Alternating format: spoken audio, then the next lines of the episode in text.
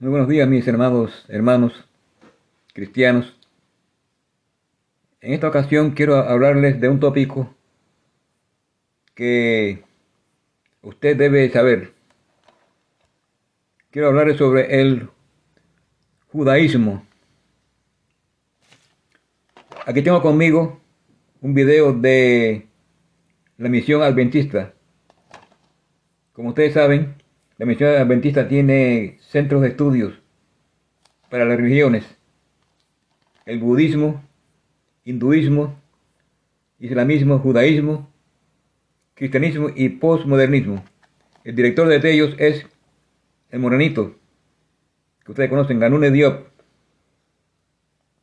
el cual sirve como director de la misión global adventista y es director del centro de estudios. Yo me he enfocado en el judaísmo porque es un tema que yo estoy más familiarizado. Para comenzar, ahora su Biblia en Gálatas, capítulo 1, verso 13 al 15. Aquí el apóstol Pablo cuenta su experiencia en el judaísmo. Así que voy a usar este texto como una especie de background, como un fundamento, para que ustedes tengan una visión de lo que es el judaísmo, desde el punto de vista teológico y esotérico y exotérico, porque hay dos fases, exotérico, lo que se presenta a la humanidad, y esotérico, que lo vamos a analizar ahora, los aspectos más esenciales e internos, que es místicos. El apóstol Pablo, para comenzar, cuenta su experiencia. Dice, hermanos, ya, porque vamos a, analizar la carta.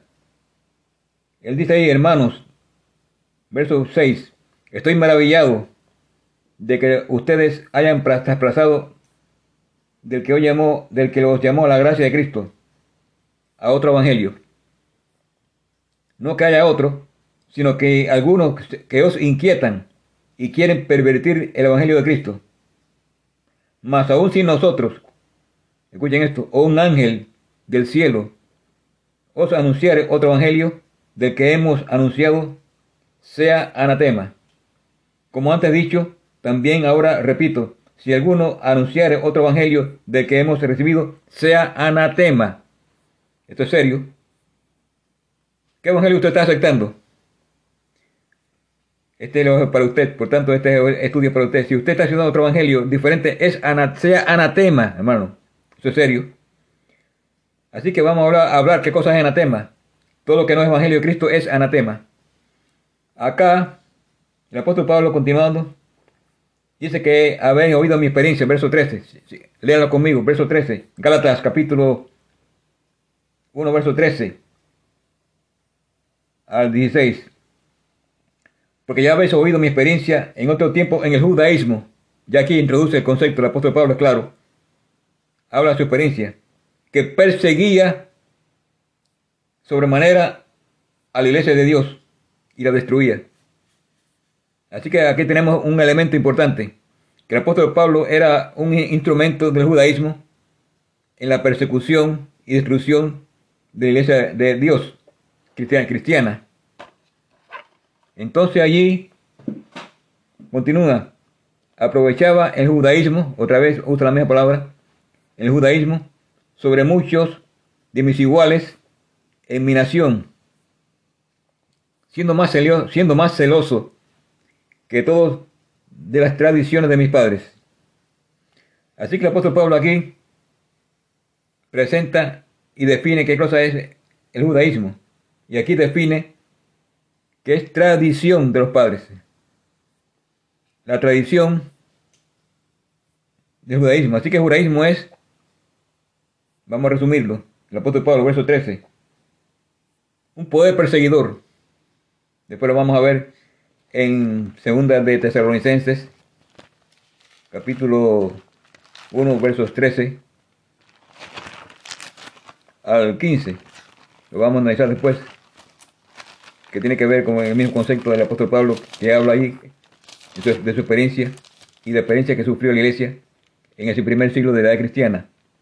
lo podemos analizar, pero que acá, para resumir, el apóstol Pablo presenta el judaísmo como un poder perseguidor, él era un perseguidor, y era, estaba, basado en, estaba en las tradiciones de los padres, así que no tenía nada de la Torah, sino que era puras tradiciones de los padres. Tradiciones. Tradiciones de los, de los padres. Cristo estaba en disputa siempre. Estaba envuelto en problemas teológicos, vamos a llamarlo así. Porque vemos en Mateo, en Lucas 13, que se llama en sábado. Lucas 13. Lucas 13, verso 10 al 15 habla de que le reprochaban que él sanaba en sábado. Y en Mateo capítulo 12 habla que los discípulos cuando estaban hambrientos, Mateo 12, allí pues cogieron espigas en sábado. Y los judíos dijeron, pues, están, están trabajando en sábado. Así que toda actividad que fuera contraria a la legalidad de los fariseos era un ¿qué? Una violación de la ley. ¿qué cosa es judaísmo? Vamos a ver acá, vamos a hacer conceptos básicos. El judaísmo de los fariseos. Había un rabino, Moisés Mendelssohn, famoso rabino, el cual definió qué cosa era el judaísmo. Moisés, Moisés Mendelssohn lo describe como judaísmo no es una religión, sino una ley religionalizada. Es una ley convertida, una religión convertida en ley, o una ley convertida en religión. Tiene 613 halajá, 613 órdenes y mandamientos que hay que cumplir. A pesar de las frecuentes afirmaciones hechas por los judíos y los cristianos, que los judíos fueron los primeros monoteístas, está bien probado que los altos iniciados de Memphis, de sacerdocio de Memphis, fueron monoteístas, mucho antes de que los judíos fueran monoteístas. Vamos a ver, vamos a analizar aquí si los judíos son monoteístas, si el judaísmo es monoteísmo o no. Judaísmo sería mejor descrito como un rito o compendio de ritos.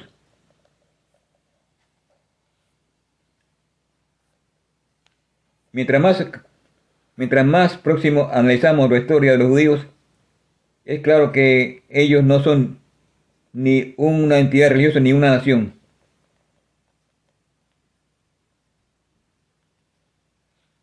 Judaísmo no es una religión y los judíos no son una nación,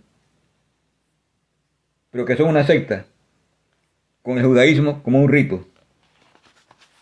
Las obligaciones y reglas del rito de los judíos, de las masas, están contenidas en el Talmud y, que son enseñanzas esotéricas de los altos iniciados que, están, que se fundan en la Cábala. Así que tenemos acá la religión exotérica que ellos pretenden que se basara en la ley de Moisés y, la, y el judaísmo exotérico es esotérico con S, E, S, T, E, R, I, C, O, esotérico, sí, privado, acá íntimo, místico, de los iniciados en la cábala. La práctica aplicada de la cábala, del conocimiento de la cábala, se manifiesta en el uso del Cábala a través de las edades por los judíos, que ganaron influencia en las altas esferas de los gentiles, en la vida de los gentiles y en las masas. Soberanos y papas usualmente usaron unos más judíos como astrólogos y consejeros, y frecuentemente ganaron los judíos control sobre varios aspectos de la vida, como médicos políticos también. Ahora, de la cábala a la tradición de los fariseos. Ustedes pueden ver en muchos videos de los rabinos como ellos comienzan con la ley de Moisés, pero ya mezclan la cábala. Es que la cábala es el judaísmo. No puede haber judaísmo sin cábala, como no puede haber cábala sin judaísmo. Está estrechamente conectado.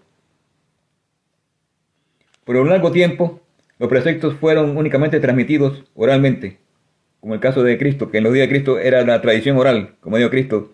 ¿Por qué habéis invalidado la ley de Moisés por vuestras tradiciones? Es lo que el apóstol Pablo habla. Pero, más tarde, después específicamente después que los judíos fueron dispersados, después del año 70, de la destrucción del templo de Jerusalén, los judíos fueron dispersados y muchos se localizaron en Babilonia y allí escribieron el Talmud y recibieron la forma oral en el libro llamado Sefer HaSohar. Así que vemos que los fariseos tenían predilección por la ley o tradición oral, que le llevaron a escrito en lo que se llama el Talmud de Babilonia, allá por el siglo IV. Los fariseos, por tanto, fueron una clase cuya tendencia era formar una clase de aristocracia intelectual entre judíos. Formaron una secta, una, hermandad, Jaburá, y los miembros eran llamados Jaburín, llamados Jaburín o hermanos. Ellos fueron un elemento subversivo, enfocado al entrenamiento de los saduceos, cuyos miembros tenían orgullo de sí mismos de ser una clase aristocrática de la sangre y nacimiento, a los cuales los fariseos ponían su aristocracia de la erudición. Así que aquí tengo conmigo algunos detalles que quiero compartir con ustedes, importantes, de lo que es la cábala. Aquí yo les voy a mandar en, en PDF escrito el árbol de la vida, es Jajayín, que está en allá, leemos eh, Génesis capítulo 3, versos 20, 22 y 24, aparece el árbol de la vida, el cual estaba prohibido y el cual Adán y Eva comieron, y para que no sean como nosotros, conociendo el bien y el mal, y sean perpetuados, por eso Dios puso un ángel para impedir que ellos tuviesen acceso al, árbol de la vida, al Et Hayin. Sin embargo, los, los judíos en Babilonia obtuvieron una enseñanza mística, esotérica, llamada la Cábala, de la cual vamos a hablar, y la Cábala tiene un árbol, árbol de la vida, consistente en 10 escuchen esto es importante, de 10 divinidades. La cabra identifica al dios pagano del judaísmo como Ein Sof, el infinito, el cual consiste de 10 sefirot, palabra femenina de sefirá, o emanaciones. Cada un, cada un es un dios por derecho propio. La porción inferior, vean allí la, el diagrama del el árbol de la vida, de la cábala. Cada un sefirot es un dios de por propio. La porción inferior de Ein Sof se compone de tres sefirot. El primero sefirot, Natsah, resistencia, victoria. El segundo Jod, majestad, gloria. Yesod, tercero fundamento. Un erudito, Absol Blumer, revela que hermano, estudien esto. Esto yo sé que es un poco profundo, ustedes no están familiarizados en el tema, por eso yo le mando, le voy a mandar esta escrito en, una, un documento de PDF. Así que cuando le mande esto, junto con el video, junto con la grabación que yo voy a hacer ahora de podcast, por favor, estudien esto porque es importante para que ustedes sepan lo que es el judaísmo. Un erudito, Aptop Blumer, revela que Nesap y Hot son las piernas derecha e izquierda de Ein Sof, el Dios supremo, inconocible, inmutable, no se puede reconocer ni comunicarse con él, es completamente inaccesible. Y Yesod, el falo, miembro viril de Ein Sof. Yesod es por tanto el falo de Ein Sof, como un Dios por derecho propio. Blumer explica que la luz y poder de los Sefirot son canales a través de los cuales el Dios fálico Yesod, hasta el último Sefirah, que es la Chequina, de la cual vamos a hablar ahora, o, también conocida como Malhud, reina. Este Dios fálico es parte de la interpretación esotérica del Dios judío de la Cábala. El rabino W. Dennis en la Enciclopedia Judía de Mitos, Magia y Misticismo explica que el Zohar incluye otro libro sagrado del judaísmo, el Zohar, de cual voy a hablar ahora. El Zohar incluye múltiples interpretaciones construidas alrededor del concepto de las genitales de Dios. De acuerdo a la historia judía, el rabino Simeón Bar Yonah peleó contra los romanos y fue forzado a huir y esconderse en lo profundo de una cueva, donde estuvo 12 años. Durante esos 12 años, se afirma que escribió la infame Cábala y la satánica Zohar. El eminente erudito del judaísmo Michael Hoffman escribe respecto al rabino Shimeon Bar Yonah, en lo cual escribió en el Soferín 15, regla 10. Dice, Tov Cheref, Tov Chebek, Goyin Harop. Tov Chebek, Goyin Harón, el mejor de los gentiles, mátalos. Vamos a hablar un poco ahora de, la Chejina. Muchos, muchos le llaman Chequina. Se pronuncia Chejina. Chejina. Es la pronunciación correcta. Vamos a hablar sobre esto. Esta palabra no aparece en la Biblia y tiene su origen en la cábala del judaísmo ortodoxo. Shejina no es la gloria de Dios como se enseña en el cristianismo. Evidencia de la corrupción de las denominaciones protestantes nominales infiltradas por los criptos judíos en el, es el uso del término Shejina en lugar de la gloria de Dios en estas iglesias. El traductor de esta línea, yo mismo, estoy estudiando hebreo bíblico, hebreo en la Universidad Hebrea de Jerusalén y estoy capacitado para decirles que dicha palabra no existe en la Biblia. El, erudito Blomer declara que la adoración de la, Shejina es la actividad central de los judíos místicos que adoran la Cábala, un concepto paralelo de la adoración de la Eucaristía de los católicos. El concepto místico judío de la Shejina a través de la Eucaristía católica, hace la conversión de los judíos al catolicismo muy agradable. ¿Por qué? Porque la adoración de la Eucaristía católica es simple y llanamente una idolatría que tiene su origen en la cábala del judaísmo. Por lo tanto, la Shejina, como actividad central de los judíos místicos, equivale a la adoración de la Eucaristía del catolicismo romano. El término Shejina provienen del caldeo y significa lugar de descanso. Pero en hebreo bíblico existe la raíz S, H, J, M. En Strong pueden buscarlo, concordancia 7927, de la cual se deriva la palabra Shechem, un lugar en la Palestina donde Abraham pernoctó. Léelo en Génesis 12.6. Así que se pronuncia Shejina, con acento en la última sílaba, y como la J, como Jacinto. Así que se pronuncia Shejina. Muchos usan los textos de Éxodo 14, 20, 20, 40. Éxodo 14, 20.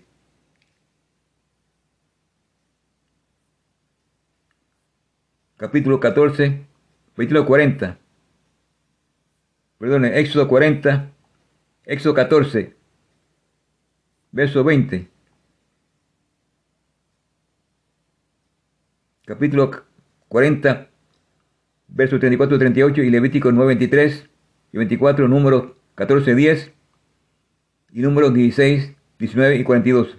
Si ustedes leen allá esos textos, no aparece la palabra chequina por ninguna parte, la palabra chequina, y solo se lee Kebot Yahvé, gloria de Dios. Así que en ninguna parte aparece esa expresión de chequina, que produce, que es únicamente mística y, fue introducida en, en el la oración de, la, de los judíos ortodoxos en el siglo después de Cristo. El poder creativo de, la energía sexual, como, eh, como explicamos, Ein Sof, el Dios supremo del panteón del judaísmo, tiene relaciones sexuales con Chequina. Y ahí, por ejemplo, la enciclopedia judía usa un lenguaje simbólico, nos dice que el alma humana viene del mundo como resultado del sexo entre el Tiferet Serofit masculino, son, y hijo masculino, Sefirot, en unión con, con el Sefirot, con el Sefirot Mal, la hija femenina, que es Chequina, Chejina.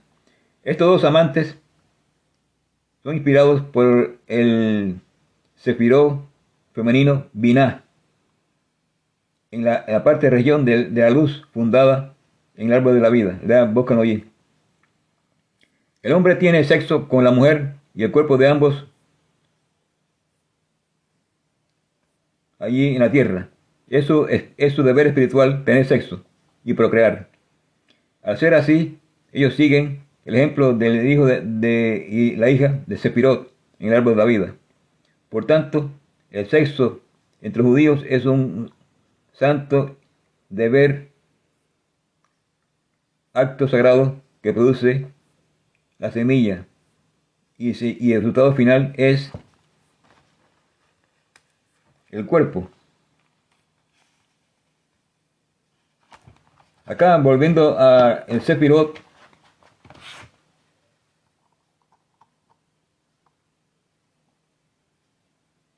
En la cábala del misticismo del judaísmo, Shejina representa el aspecto femenino de Dios.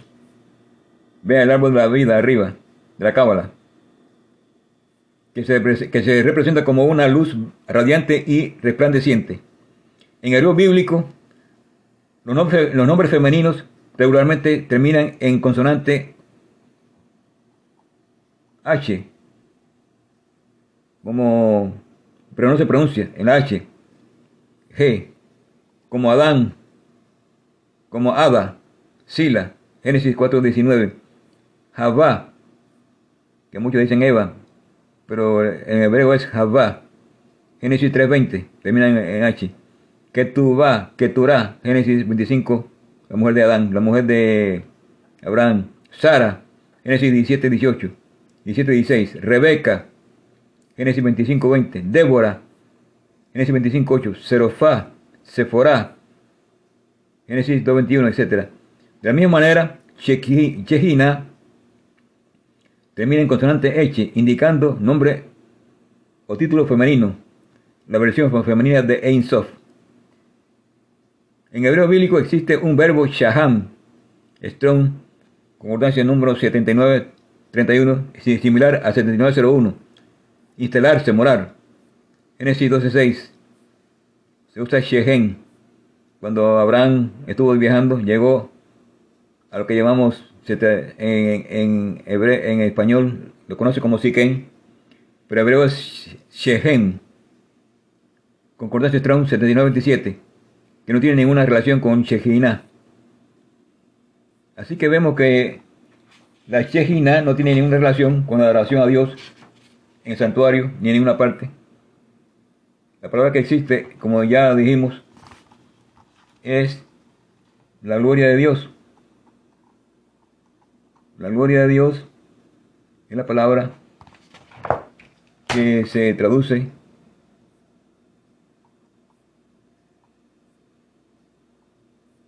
como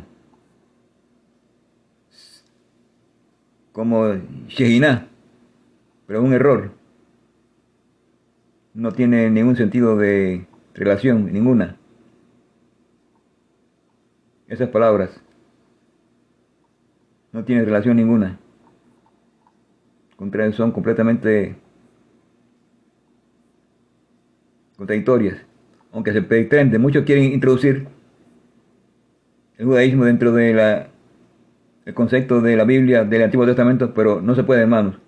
Así que tenga cuidado con esos términos, porque lo que se conoce es la gloria de Dios. La gloria de Dios es lo que se conoce ahí, que aparece en, los textos que ya les di, en los textos antes estudiados, que ya se lo he dado, que aparecen en Éxodo 14, 20,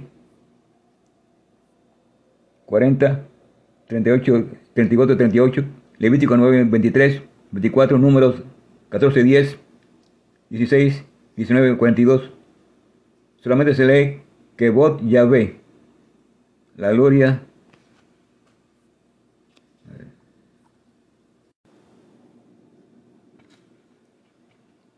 es función fundamental de los judíos tener sexo con la chiquina. Es por eso que ustedes ven, lo verán allí, en el video que les, mandé, el muro de los lamentos, como ellos están, se mecen. Yo usted lo ha visto. Usted ha visto los judíos que se mecen hacia atrás y adelante. Y usted dirá, está borracho. No, no está borracho, no. Eso, es un ritual, ritual litúrgico, en el cual ellos se comunican con la divinidad Shekinah, la Shekinah. En realidad ellos rezan, ustedes verán el video allí, esos judíos que rezan, y algunos, y algunos también, algunos cristianos sionistas, van allí y usan ese mismo rezo, y dejan papelitos escritos que lo meten dentro de las ranuras de el muro como peticiones. Esto indica que ellos son completamente rítmicos y persistentes. Eso indica que el individuo está disfrutando una relación sexual con la, con la divinidad femenina, que usualmente es Shekinah, es Shekinah, pero que también puede ser Sefirot, Binah o Markov.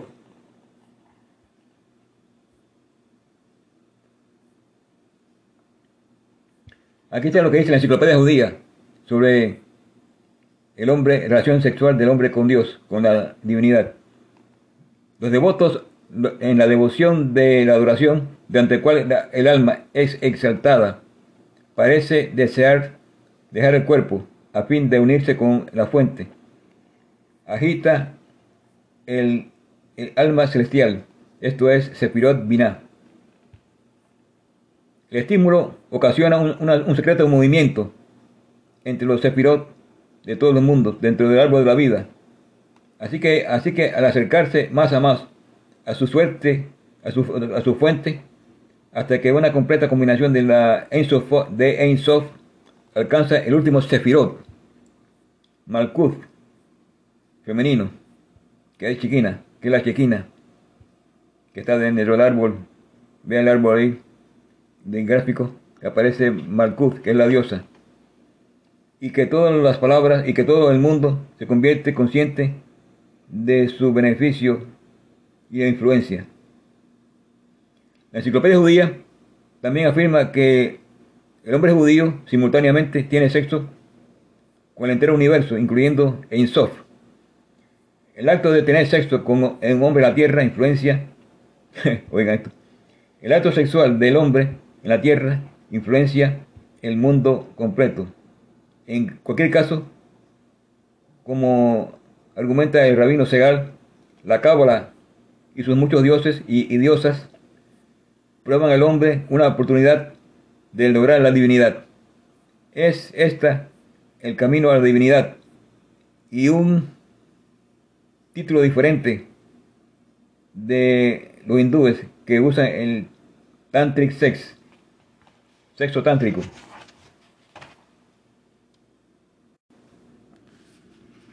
Acerca de los fariseos en Babilonia. Este grupo de panteístas intelectuales fueron pronto, pronto adquirieron una, influente, una dirección de influencia sobre la nación judía.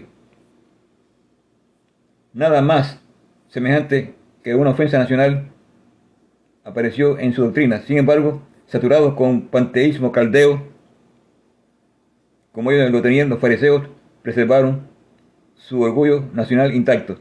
Esta religión del hombre divinizada que ellos habían absorbido de Babilonia, ellos concibieron solamente aplicada al beneficio de los judíos, el ser superior y predestinado.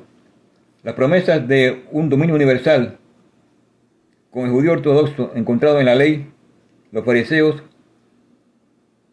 con la judaísmo ortodoxo encontrado en la ley. Los fariseos no interpretaron esto en el sentido de reino de Dios, de Moisés, sus naciones, pero en ese, pero un sentido natural de un dominio impuesto el universo por los judíos. El esperado Mesías no era más un redentor de origen del pecado original, un redentor del pecado original, una victoria espiritual, un, un victorioso ganador que guiaría al mundo dentro de un reino temporal de mil años. Sanguinario con la batalla, quedaría Israel maestro del mundo y arrastraría a todos los pueblos bajo las ruedas de su carro. Los fariseos no pidieron este esclavecimiento de la nación de un, de un Jehová místico, que ellos continuaron adorando en público solamente como una concesión para la opinión popular.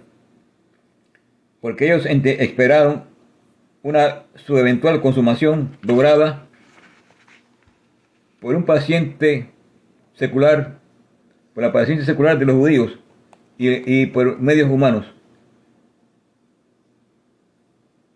La monstruosa diferencia de la ley judía eran tales que ellos no tenían nada que ver, la cual pudiera rendirse no popular con aquellos que filtraban gota a gota entre los judíos. La admirable, con, la admirable concepción de la organización de los fariseos no falló pronto a llevar fruto. Uno no puede definir mejor la acción en medio de la sociedad judía ante Cristo, dijo Mr. Flavier Brennan, que comparándolo con lo de los primeros framasones en la, sociedad moderna, el, la captura del poder político la posesión del oficio de político, la influencia de, las guerras tremenda en la constitución de la nación judía y la conquista de Sanderín, modificar nuevamente el concepto del pueblo en la dirección de la sociedad secreta.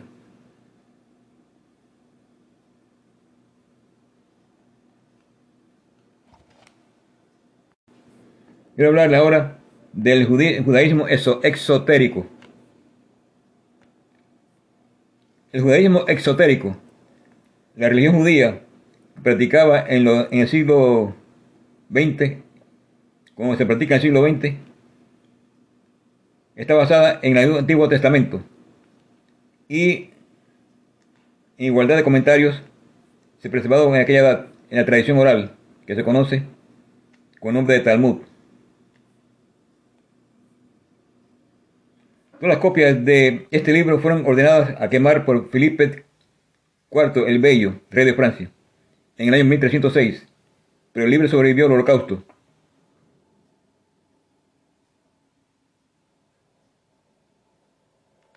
Así que habla aquí de varios aspectos de lo que es el Talmud. Así que, para ustedes tengan idea de lo que es el Talmud, tenemos el libro de las tradiciones de los judíos,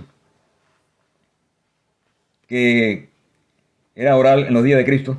Cristo hablaba de, la tradición oral, pero que se llevó a la, a la escritura una vez que los judíos fueron deportados y ya no existía el templo, en el año 70.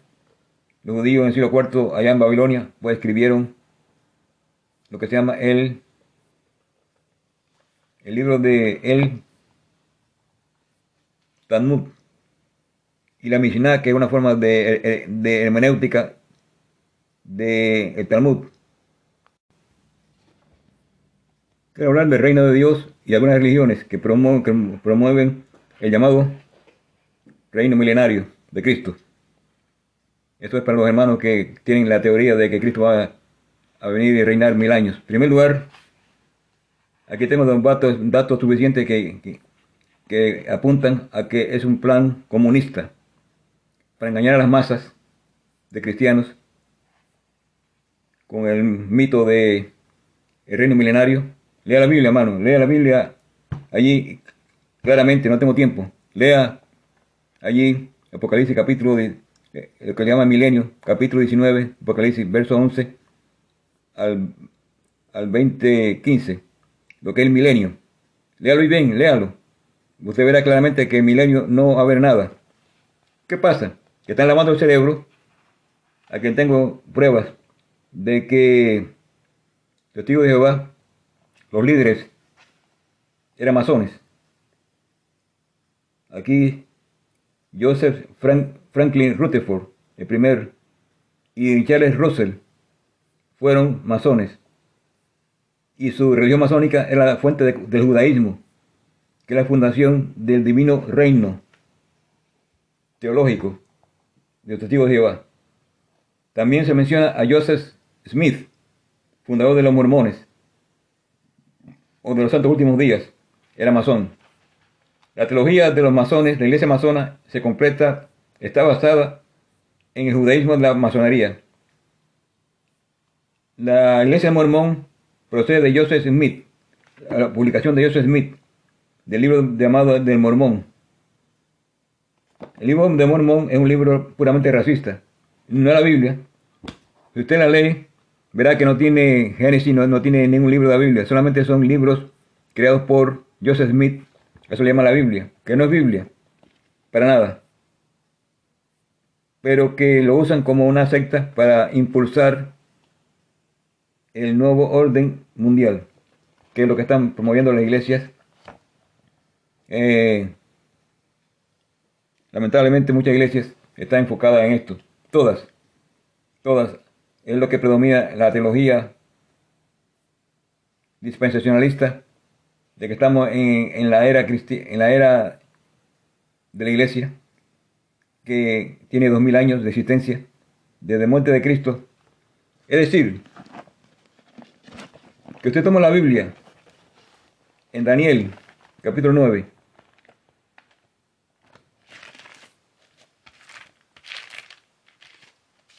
del verso 24 al 27, todo está bueno, pero cuando llega a la última semana, la sexagésima, septagésima, dice que no tiene sentido. Entonces, Scofield le lavó el cerebro a la gente con la idea de que entre las semanas 69 y las 70, 70 es que está allí incluida lo que llaman la era de la iglesia. Si usted abre la Biblia de Scofield, que muchos tienen la Biblia de Scofield, allí en la página 982, el comentario a capítulo 2, verso 1 de Hechos, dice la sexta dispensación de la iglesia. Nuestro Señor Jesucristo anunció una nueva era.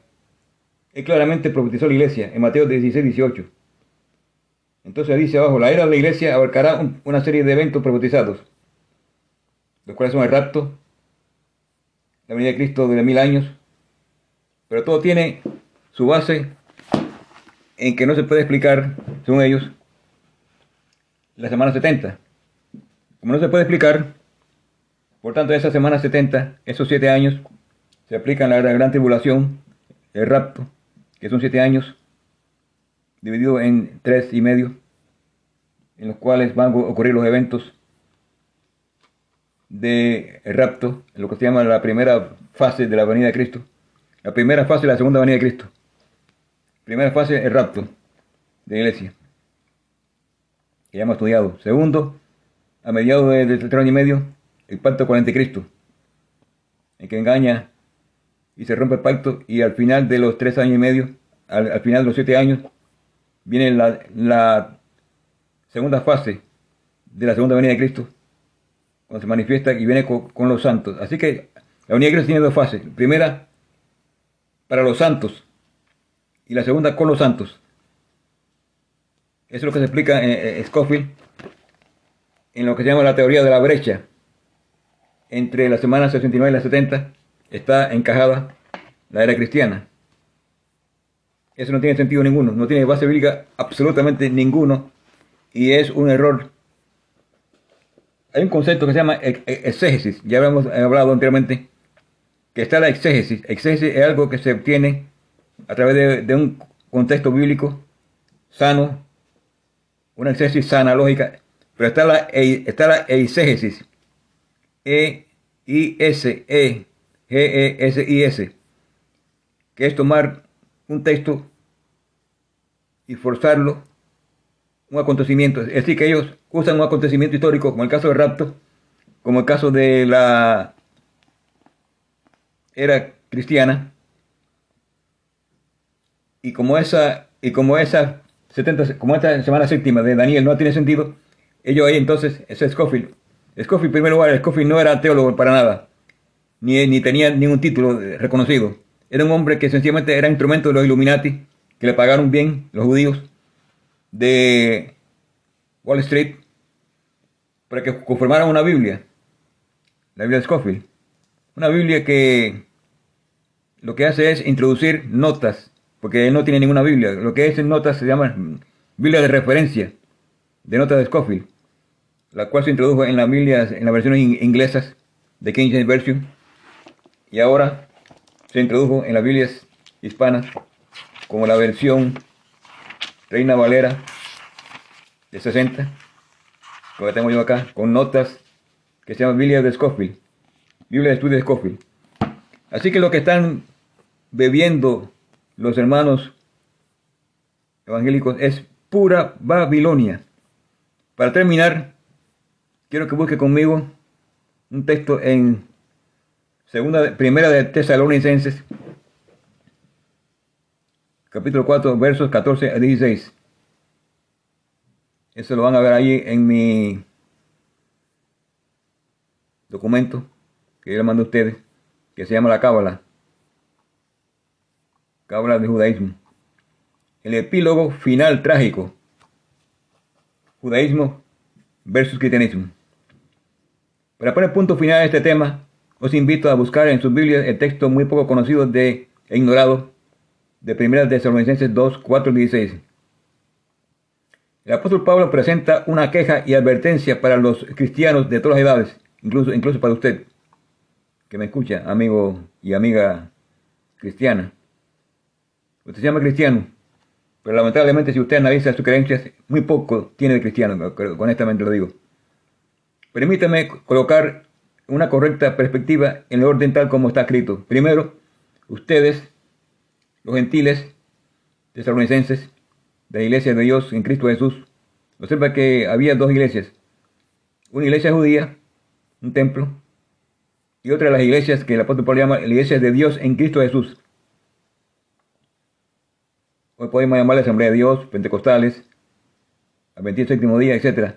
Han sufrido las mismas cosas que los de vuestra nación o iglesia. Segundo, como los judíos legalistas, tercero, quienes mataron al Señor. Contexto Juan 8, 40, 44, 19, 15, 16. Dice ahí claramente, mataron, déjalo, déjalo conmigo, vamos Léalo conmigo. Estamos analizando primera de Tesalonicenses. Versos.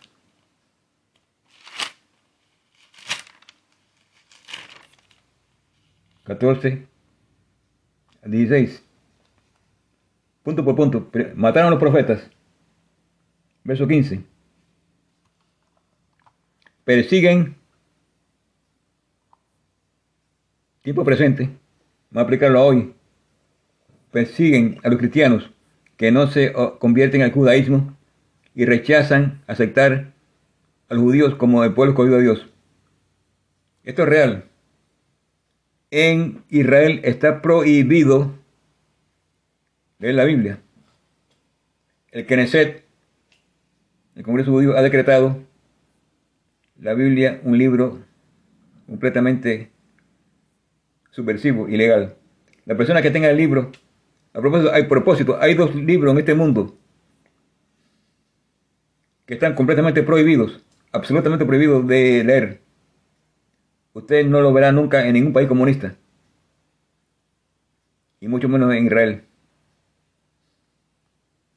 Uno de es la Biblia, otro es los protocolos de los ancianos de Sion, porque esos libros son tan contundentes que en los días de Lenin, Lenin decretó una ley que lo que tuviera era digno de muerte en el acto.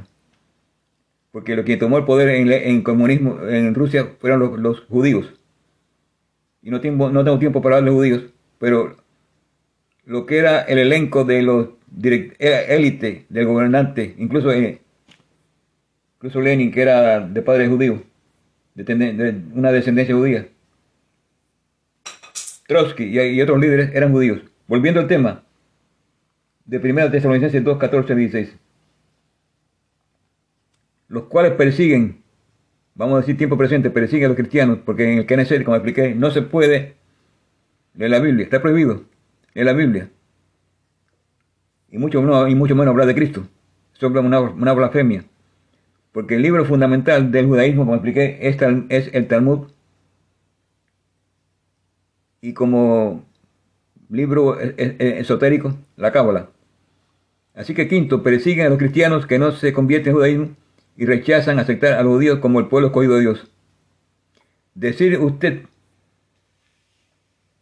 amigo que me escucha, en su iglesia, eh, leer la Biblia, leer la palabra de Dios allí, lo que dijo Cristo, claramente, que eran asesinos, como el libro de Juan, capítulo 8.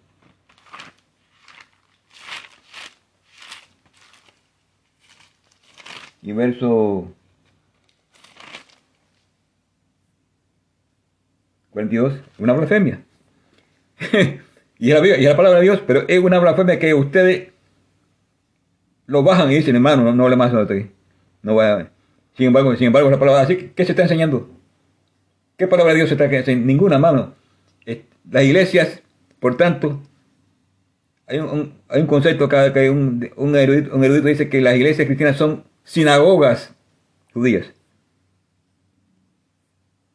Un concepto que ustedes jamás ha pasado por su mente, pero debe ahora analizar lo que es lo que hay en su iglesia, cualquiera que sea, que hable mal, que no se puede hablar mal judío, es una iglesia sinagoga de los judíos. Una iglesia que está enseñando el judaísmo. Por tanto, usted predica que el pueblo de Dios no es Israel, sino que es el pueblo de Dios lo que guarda los mandamientos. Usted lo votan de ahí, de la iglesia. Dice, no, no, no hable más. Segundo, sexto. Sexto, no agradan a Dios. No agradan a Dios. Verso 15 y se oponen a todos los hombres. Esto es serio. Analice ahí, verso 15. Cuando el apóstol dice que se, que se oponen a todos los hombres, indica que se oponen a la humanidad. Porque para, para los judíos solamente hay dos personas. Los judíos acá y los gentiles que llaman Goyín aparte. Así que predicar a los no judíos, Goyín, para que se salven, es una ofensa. Porque ellos no quieren que, y, esto, y, esto es, hermano, esto es serio, no tengo odio no tengo odio contra nadie, ni soy antisemita ni nada, pero que hermano, esto es serio. La palabra de Dios es, Dios Cristo, yo soy el camino, la verdad y la vida. Nadie viene para por mí. Todo aquel que no acepta la sangre de Cristo, está perdido. Es la base. Yo Cristo, yo soy el camino, la verdad y la vida. Nadie viene al Padre si no es por mí. Así que Cristo es el único camino que hay. ¿Qué dijo el apóstol Pablo allá? cuando dijeron no prediquen. Dice que no hay otro nombre debajo del cielo dado a los hombres en que podemos ser salvos, sin el nombre de Cristo. Así que el apóstol Pablo también se incluye en esta categoría de personas que eran firmes en su creencia. Y tan firme era que incluso dio su vida por el Evangelio. Dio su vida. Entonces, ¿qué dice Juan? ¿Qué dice Juan? El que cree al Hijo tiene la vida. El que no cree al Hijo de Dios no tiene la vida. Y estas cosas le he escrito a ustedes que creen en el nombre del Hijo de Dios, para que sepáis que tenéis vida eterna y que creáis en el nombre del Hijo de Dios.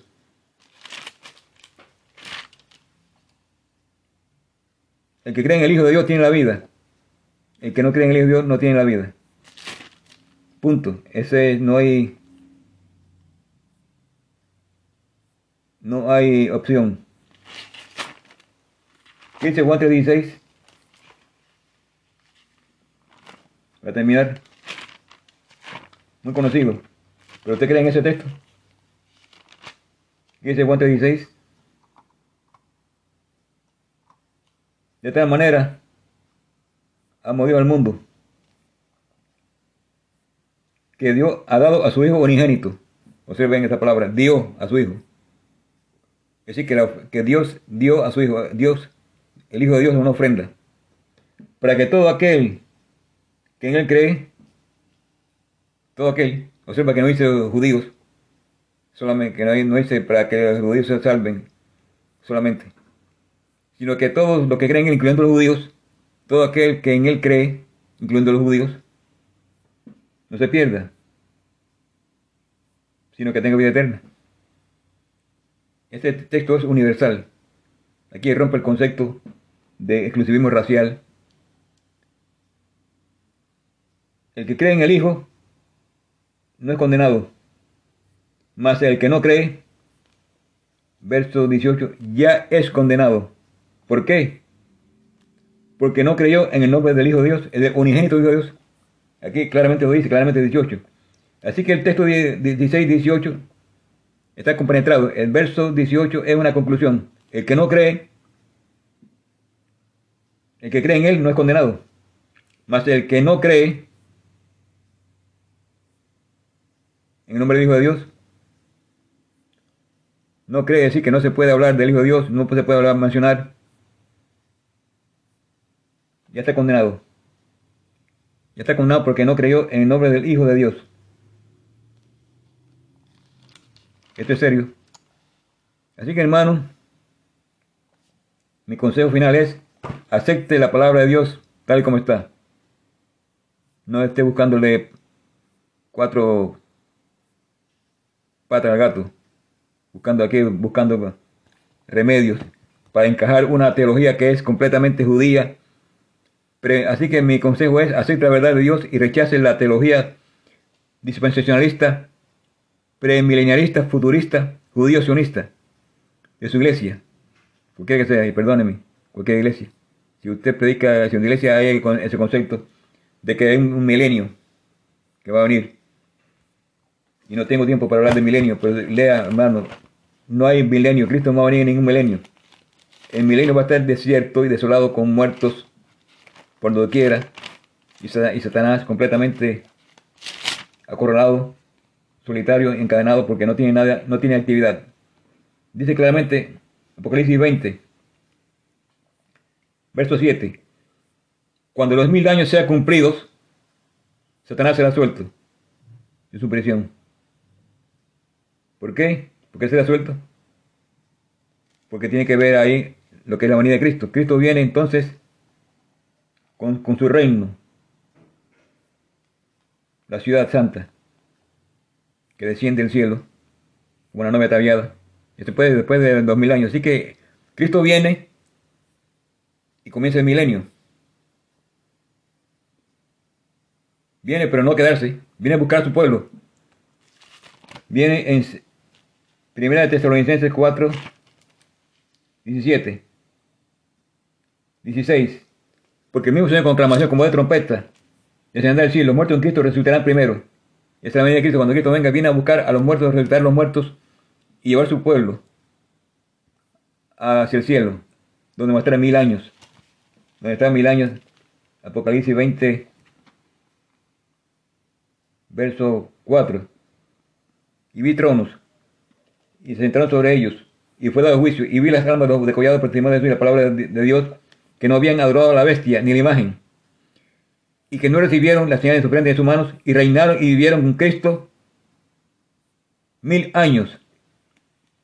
Así que esos mil años es, es donde van a estar Cristo en el cielo, en el juicio. Vea Apocalipsis 24 otra vez y reflexione que es el milenio, del juicio, el milenio. Cuando los mil años van cumplidos, viene Cristo y se establece lo que se llama el, el trono de, el, el, juicio del trono blanco. Apocalipsis 20, verso 12. Y ahí entonces es que resucitan los, los, muertos que están esparcidos por la alta de la tierra. Entonces Satanás comienza otra vez su actividad. Pero eso tiene que ver al final del milenio. Así que el concepto de un milenio en la tierra está es completamente antibíblico y usted debe aceptar la Biblia, hermano. Acepte la Biblia, la palabra de Dios y alcance salvación y vida eterna en Cristo Jesús. Es mi deseo esta hora. Y le dejo este material para que usted lo analice con calma. Si tiene dudas, yo estoy a su disposición para analizar esto y cualquier tema que ustedes quieran.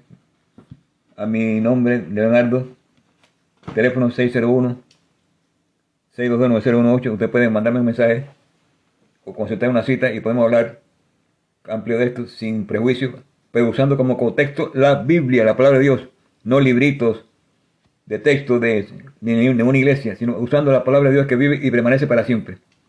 Que Dios lo bendiga. Es mi deseo y mi oración esta hora. Mi nombre es Leonardo Menech, un investigador bíblico, versado en hebreo bíblico y en griego, y que tiene una pasión por la, por la redención de las almas, la salvación. Así que mi motivo es que usted alcance salvación en vida eterna en Cristo Jesús, sea nuestro. Y cuando Cristo venga, venga a buscar su pueblo. Lo que está escrito en el libro de la vida de el Cordero. De acuerdo a de acuerdo a Apocalipsis capítulo 20 20, 20 21 27 y de acuerdo a Daniel 12 1 solamente lo que está escrito en el libro de la vida es lo que Cristo va a venir a buscar Cristo no va a venir a buscar a nadie a juzgar, a juzgar ya está juzgando ya cuando venga es porque ya ha hecho su selección y viene a buscar lo que está escrito en el libro de la vida solamente. El que no, escrito, el que no está escrito allí, no, tiene, no hay chance, no hay segunda oportunidad. Que Dios lo bendiga, mis hermanos, amigos, ahora y siempre. Amén.